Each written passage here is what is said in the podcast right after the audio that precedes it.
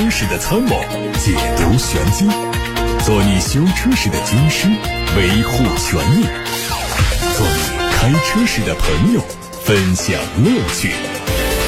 调频九二七，傍晚六点半，董涛说车，只和车友在一起。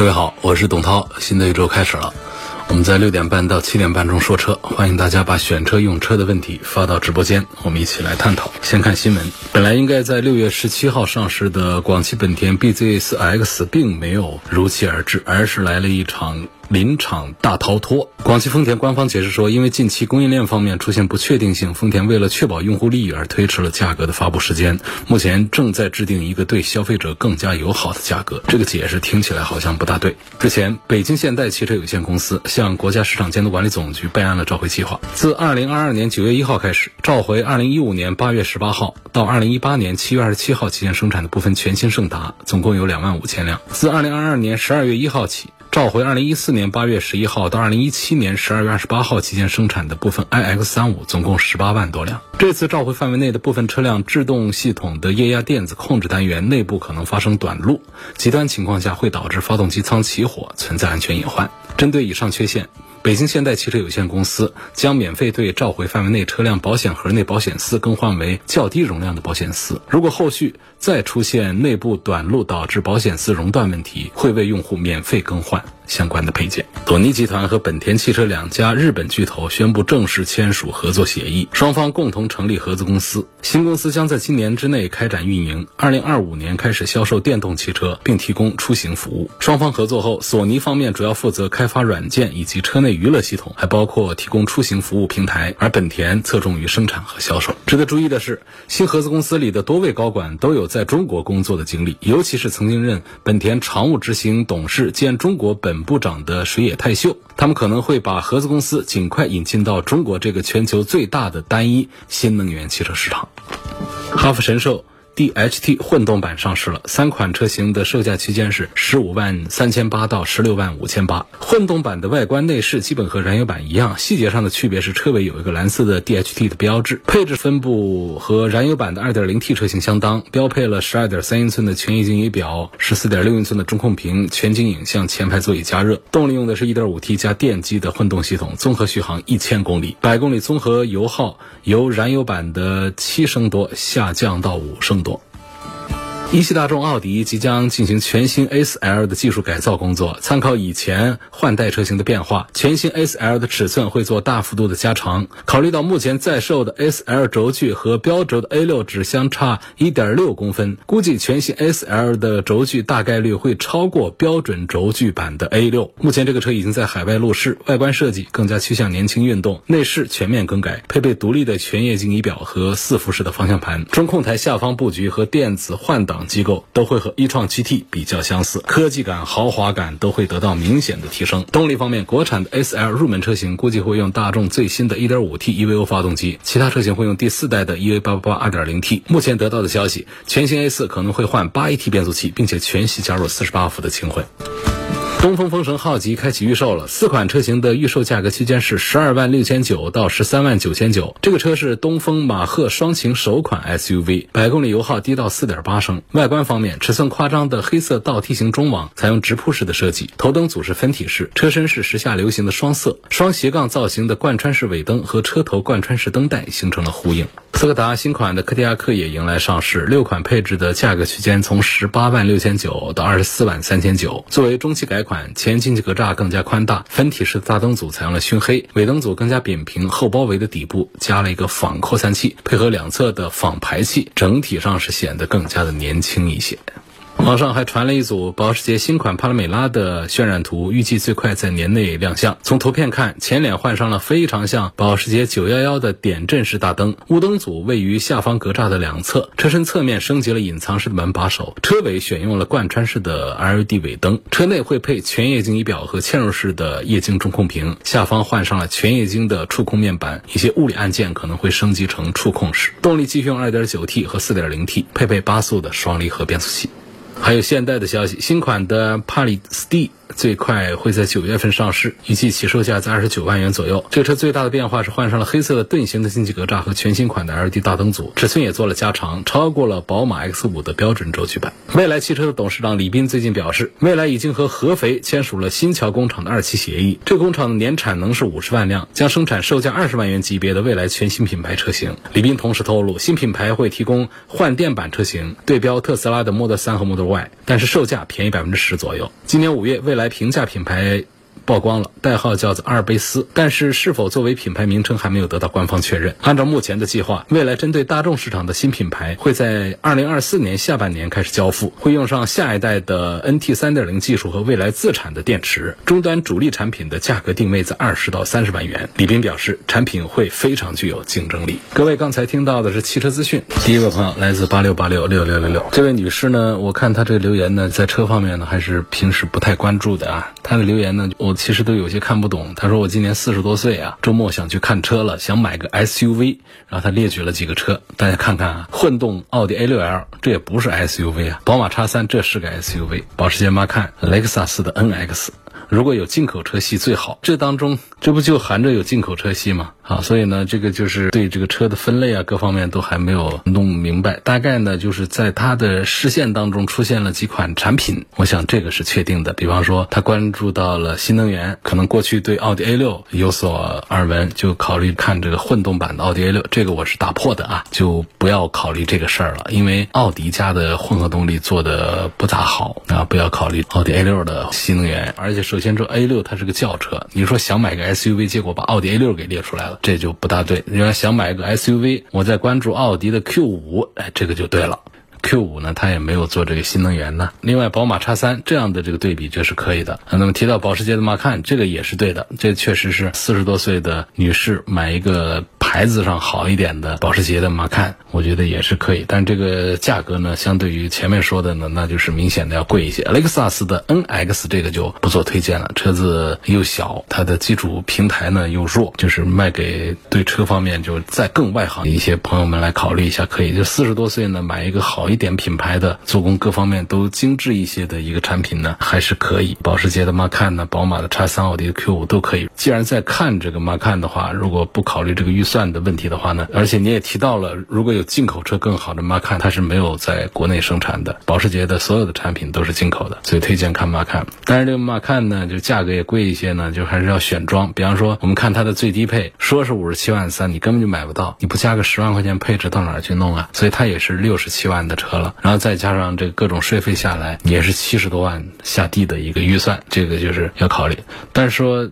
其实，在购买的时候呢，我也其实还是比较慎重推荐这个 2.0T，不是说一个动力的问题啊。很多女士开车呢，其实并不太追求动力，车子能够开动、能跑就可以。但确实，这个现在的2023款的 Macan S 的 2.9T 这个动力是很惹人喜欢的一套。但是说实话，这个必要性不是太大啊，因为它的 GTS 那个确实是没有必要，GTS 卖到八十几万也没有多大意义。所以这个六十九万的 Macan S 这个六缸机，我觉得还是很值得看，因为它的。价格呢也是六十九万，它的四缸二点零 T 也是六十二万多，这中间就隔着七万块钱。我是赞成，其实是可以一步到位考虑一下这个 Macan S 的，不是太推荐买二点零 T 的这个高配，或者我们直接了当的来一个盖板的二点零 T 的一个低配，这个似乎也行。但是你还是得加装十万块钱的各种乱七八糟东西，要不然呢这个车太盖了啊，这个配置太弱了，太差了。这是我给这位女士的一点点建议，推荐你多看看保时捷的马看去。江先生的话题是我看中了两驱混动版的丰田汉兰达，问这个两驱混动在城市里够用不够用？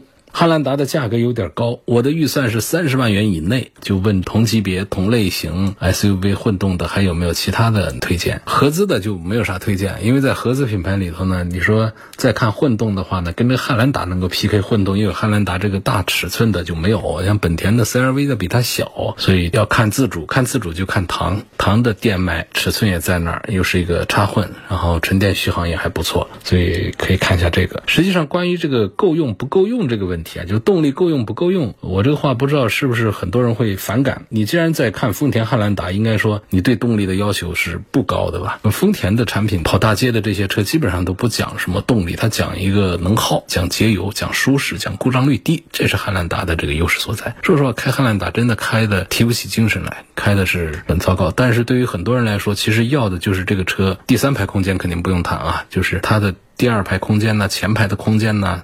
大大方方的就开这个车的时候，你感觉开的是个好大一个车，实际上不大，五米长都不到。我们说一个真叫大 SUV，肯定得车长五米往上走才行。但这个丰田的汉兰达就很神奇，它一个四米多不到五米的一个车。搞得像是开着一个 F 幺五零一样的那种架势，高高大大的那种感觉，这是很多人在喜欢汉兰达的一个原因。所以这样的车呢，它就是光加油不给力、不提速的这种情况，在这个车上是有。就它的混动版，我前段时间试驾过。你不要用那种心态来开，就是我们为了节油，我们为了移动，移动这个词，我觉得在这个汉兰达上用的比较准确一些。它就不叫那种加速啊，不要在这个车上，就它能够开动移动，这就挺好。所以呢，我觉得还是首先推荐你要看混动的话呢，看盒子的话呢，丰田的这个混动双。擎业内还是有口碑，做的是比较成熟的，所以看看这个。如果说你还想看性价比更好的，到比亚迪的展厅里面，记不住的话就问你们这儿那大个儿一点的混动的，它已经不产燃油了嘛，都是这个插混加上这个纯电的嘛。我买大一点的 SUV，给你随便推荐一个，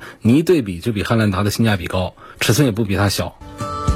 下面有朋友希望我能够再解读一下购置税减半的政策。是这购置税减半政策这出这一段时间，其实好多人呢还是光有耳闻、光听说，其实就是没有真正的了解。跟大家再温习一下这个功课啊。财政部、税务总局在五月三十一号发布的关于减征部分乘用车车辆购置税的一个公告。这公告呢说了三个关键点：第一个，购车时间是发票时间啊。六月一号到十二月三十一号期间，就是在今年年底之前。第二个关键点呢是单车价格（括号不含增值税）（括号完）不超过三十万的，这是第二个点。这也是发票价格啊，不是那个官方指导价。而且呢，因为不含增值税呢，所以你的算法里头呢，你还要再除以个一点一三，这个才是不含增值税这样的一个价格。再就是厂家指导价减去优惠价，实际的发票价格不超过三十万。还有就是。排量在二点零升及以下，二点零升是含的，不是说非得是一点八的啊，就只要是小于等于二点零排量的乘用车，别是商用车那也不行。还有一个座位数不得超过九个，包括驾驶员在内，就是这样几个条件，看大家是不是记住了、明白了？这是二零二二年的购置税减半政策的一个口头解读。来看看通过董涛说车微信公众号后台发过来的话题。有个朋友说，我现在买车啊，遇到一个配置上的问题。刚刚买的2022款的宝马 X1 领先型，其中外后视镜有锁车自动折叠的功能，但是我提的车呀，需要锁车之后长按锁车键才会折叠后视镜。问这个算不算配置上的虚假宣传呢？能不能找 4S 店？要回锁车自动折叠功能的配置，这个就不是个问题啊。你要是不带这个锁车自动折叠的话，你长按它也不折叠，那个叫不带这个功能。你只要长按锁车键，两个耳朵可以收起来，就算是带了锁车自动折叠后视镜的功能了。因为不是所有的锁车场景都需要折叠后视镜的，所以呢，平常锁个车，它两个耳朵支棱着。你在一些狭窄的路边停车、通道停车。怕别人刮蹭的时候才需要折叠，你没事折叠它干什么？这些机械的、电动的这些部件弄多了还搞坏了，平常不用折叠它，就锁车就走。需要折叠的时候，长按一下锁车键，它把耳朵收起来，这个才是正确的。有一些车呢，它为了把这个功能把它给设置区分开呢，它会在中控系统里面做调整，就是锁车收后视镜，还是锁车之后需要长按收后视镜。那么像这种直接在机械按键上做这样操作的，我觉得其实还更加的方便一些。问问界 M 五这个车怎么样？和唐 DMI 比谁比较好？每天上班来回三十五公里，每周末会跑长途，单程一百公里左右，就想当个电车开。长途时候电不够就用油。你要说问界 M 五呢，说它的续航那是没毛病啊，这些增程式的动力啊，它的续航都做的挺厉害的。但是呢，这个车呢，它其实在底盘调教这个方面呢，就给人的期待太高了。因为发布会的时候吹牛吹得太狠，所以大家实际试驾之后呢，媒体们发现这。这个车其实开的感觉就一般，但是华为负责操刀的部分，像软件控制这个体系做的都比较好，所以这个车呢也推荐，但是推荐指数并不高。它和唐的 DMI 放到一起做推荐排序的话呢，还排在唐的 DMI 的后面一些，因为唐在机械素质各个方面要做的更加成熟、更加好一些，而在软件这个领域呢，比亚迪做的也不是太差，也还是做的比较好。下面有个朋友说，我今年四十岁，是个普通工薪族，想入手一台代步车，平时跑的少，一个月就跑个一百多公里，一个月只开个一百多公里，那买个啥车啊？一年跑千把公里，这车都不是开坏的，都是放坏的。他说我目前看中两款车，风神 H2 马赫版，吉利星越 L，希望涛哥从下面几个维度对比一下两款车具体区别：一、三大件的稳定性和故障率；二、油门的响应速度、跟脚的灵敏度；三是中控屏的流畅度、清晰度。油门要有跟脚的感觉的话呢，那这个动力都还是要求要好一点才可以，否则的话，一般的就是需要狠踩，这个动力上比较明显。因为这个马赫版的这 H R 七一点五 T 呢，分成两个动力啊，高功率的一百九十匹可能会出现一些跟脚的情况，它这个低功率的其实谈不上什么跟脚的这个感受来。但是呢，风神的 H R 七的产品的成熟度，还有它的价格方面表现出来的性价比。